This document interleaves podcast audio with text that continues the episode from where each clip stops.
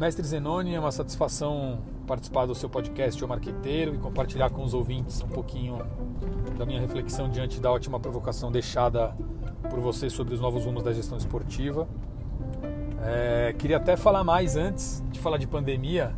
Acho que dá para observar muitas mudanças aí num, num, passado. Vou usar a minha idade como base, né? Eu sou nascido em 85. É, quando eu era criança e jovem, enfim, eu não tinha muita oportunidade de me sentir em contato com o clube, né? A relação de paixão ela existia, mas ela era restrita aos jogos, seja na televisão ou numa experiência em loco. Também nas, nas coberturas diárias esportivas, que era onde você podia acompanhar um pouquinho do que está acontecendo com, é, com o seu time e com os dos outros também. Então, consequentemente, própria, as próprias oportunidades para os patrocinadores também eram muito mais restritas. Né? E a estrutura dos clubes também era muito mais é, simples e amadora nesse sentido, porque também a, era mais um trivial para entregar para os patrocinadores. Acredito que depois do advento internet, principalmente redes sociais, a história mudou bastante, até forçou aí acho que uma mudança mais brusca por parte de, da visão dos clubes. Acho que ainda tem muito a evoluir, né, com certeza, mas já, já existe um salto notável que é um momento onde os clubes passam a ter a, a gerar seu próprio conteúdo, né, a poder ter controle de alguns conteúdos que ele gera entendendo o que o seu torcedor gosta, entendendo o DNA que aquele torcedor tem com, com o clube, né, os valores do clube, podendo levar coisas que a TV em si, naqueles poucos é, minutos de, de, cobertura esportiva, não levam. Né, passou a dar voz para o torcedor, que acho que isso é muito importante. O torcedor sempre se sentiu parte do time, né, e hoje ele consegue, em muitos casos, ter esse contato, mesmo que virtual, com o time. Então, imagina que um time hoje tem milhões de torcedores e muitos deles moram longe, talvez nunca pisaram no estádio, mas é possível ele ser super atuante nesse ponto do conteúdo. E aí passou a ter uma série de, de ativos disponíveis para os patrocinadores trabalharem. Né? Antigamente, se a gente parar para pensar, o futebol era restrito à visibilidade, você não tinha muito mais do que isso. Né? Era uma promoção ou outra com patrocinador, né? era muito marca na camisa, placa de campo e tal. Era para ter evoluído muito mais que isso. Acho que ainda existe também uma, uma dificuldade de mostrar que os clubes são muito mais versáteis do que uma marca na camisa. Né, e mostrar que existem uma série de ativos aí disponíveis das mais variadas naturezas. Então, se tem uma marca interessada só em gerar lead a partir da base de torcedores ou dos nossos canais, é possível pensar hoje num produto assim é, para levar ao mercado. Se uma marca de fato só quer trabalhar a visibilidade, também dá ainda, porque tem os ativos básicos.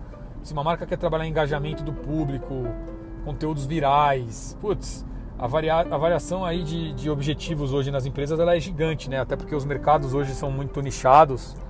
A gente tem aí empresas em diversos momentos, umas de maturação, outras que estão nascendo agora. Então, assim, o futebol é muito rico e o esporte em geral, pensando na versatilidade que hoje é possível você explorar um patrocínio. Né? Então, acho que é, como consequência de tudo isso, exige que um clube tenha muito mais, e a federação, enfim, tenha uma estrutura muito mais profissional para poder receber é, e fazer essas oportunidades se concretizarem, né? se tornarem negócios para o clube, ajudar a fortalecer a relação da marca do clube com os torcedores, a trazer mais entretenimento, melhorar a experiência nos jogos. Né? Então acho que o lance da conectividade foi um grande divisor de águas para notar uma mudança aí na visão dos clubes. É, e também os eventos internacionais, né, com grandes players mundiais vindo para cá durante a Copa do Mundo, Copa das Confederações. Foram vários cases de patrocinadores, acho que isso também ajudou bastante.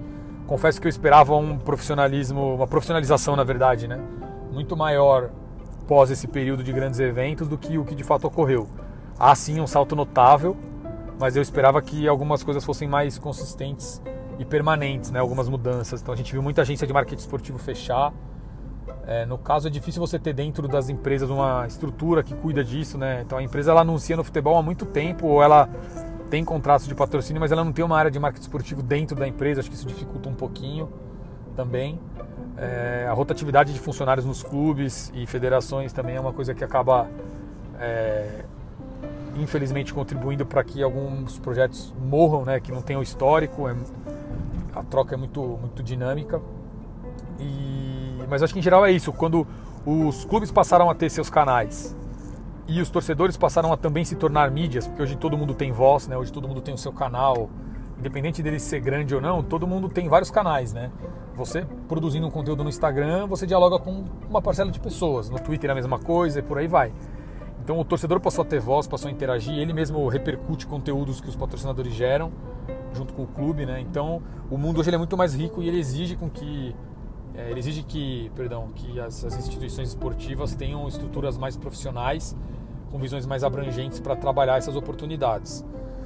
E sobre a pandemia, assim, acho que é muito difícil falar sobre a pandemia, na verdade, para qualquer mercado, pelo simples fato de não, não pela pandemia por si só, mas pela incerteza, né?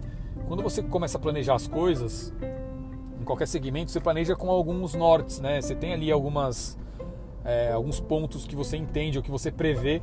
E a pandemia, pior de tudo, né? Além de todo esse momento difícil que a gente passa, e não vou nem citar aqui a relação das perdas das vidas, mas falando de mercado, é, a dificuldade é em você planejar algo sendo que o cenário muda a cada dia. Cada dia é uma nova notícia, uma nova possibilidade, uma sugestão de que algo vai se flexibilizar ou não vai, ou vai ter o lockdown.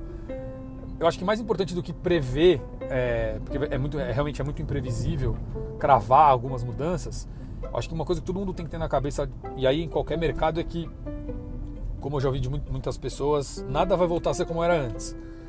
Então é tentar entender do ponto de vista comportamental das pessoas, o que muda, né? O que o comportamento de consumo das pessoas vai mudar no sentido de consciência, é, no sentido de até cobrar dos seus interlocutores aí corporativos, né? Se ele quer uma marca que seja mais responsável, se ele vai começar a dar valor para coisas que ele não dava antes e que hoje, é, com essa mudança obrigatória, né, de, de comportamento, ele passou a valorizar mais o que, que ele vai estar com uma super saudade que talvez tenha uma grande oportunidade. Então, assim, existe uma grande dificuldade em prever as coisas, mas acho que o mais importante é ter a certeza que nada vai ser como era antes. Né? Acho que esse é o principal elemento aí que a gente pode compartilhar com todo mundo, pensando nessa, nesse futuro breve, tomara, quando não tiver mais esse problema da, do distanciamento social né? Mas algumas mudanças imagino que sejam permanentes, o cuidado das pessoas com higiene, enfim, acho que vai ser muito mais comum ver pessoas usando máscara mesmo após a pandemia,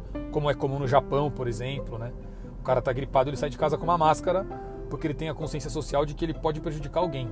Se a gente conseguir atingir essa maturidade aqui, é excelente.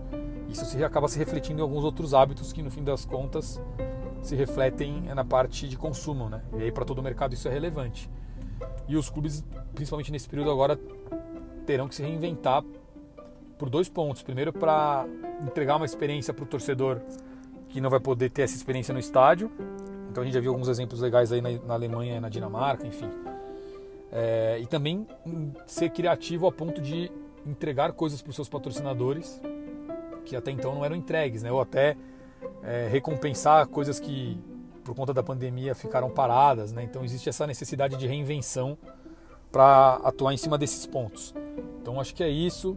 É um assunto muito extenso, até acho que eu passei do tempo que eu tinha aqui para falar. Mas é, obrigado pelo espaço mais uma vez e sigo à disposição aí para um debate mais profundo com todos os ouvintes também presentes, beleza? Um abraço, mais uma vez obrigado pela oportunidade.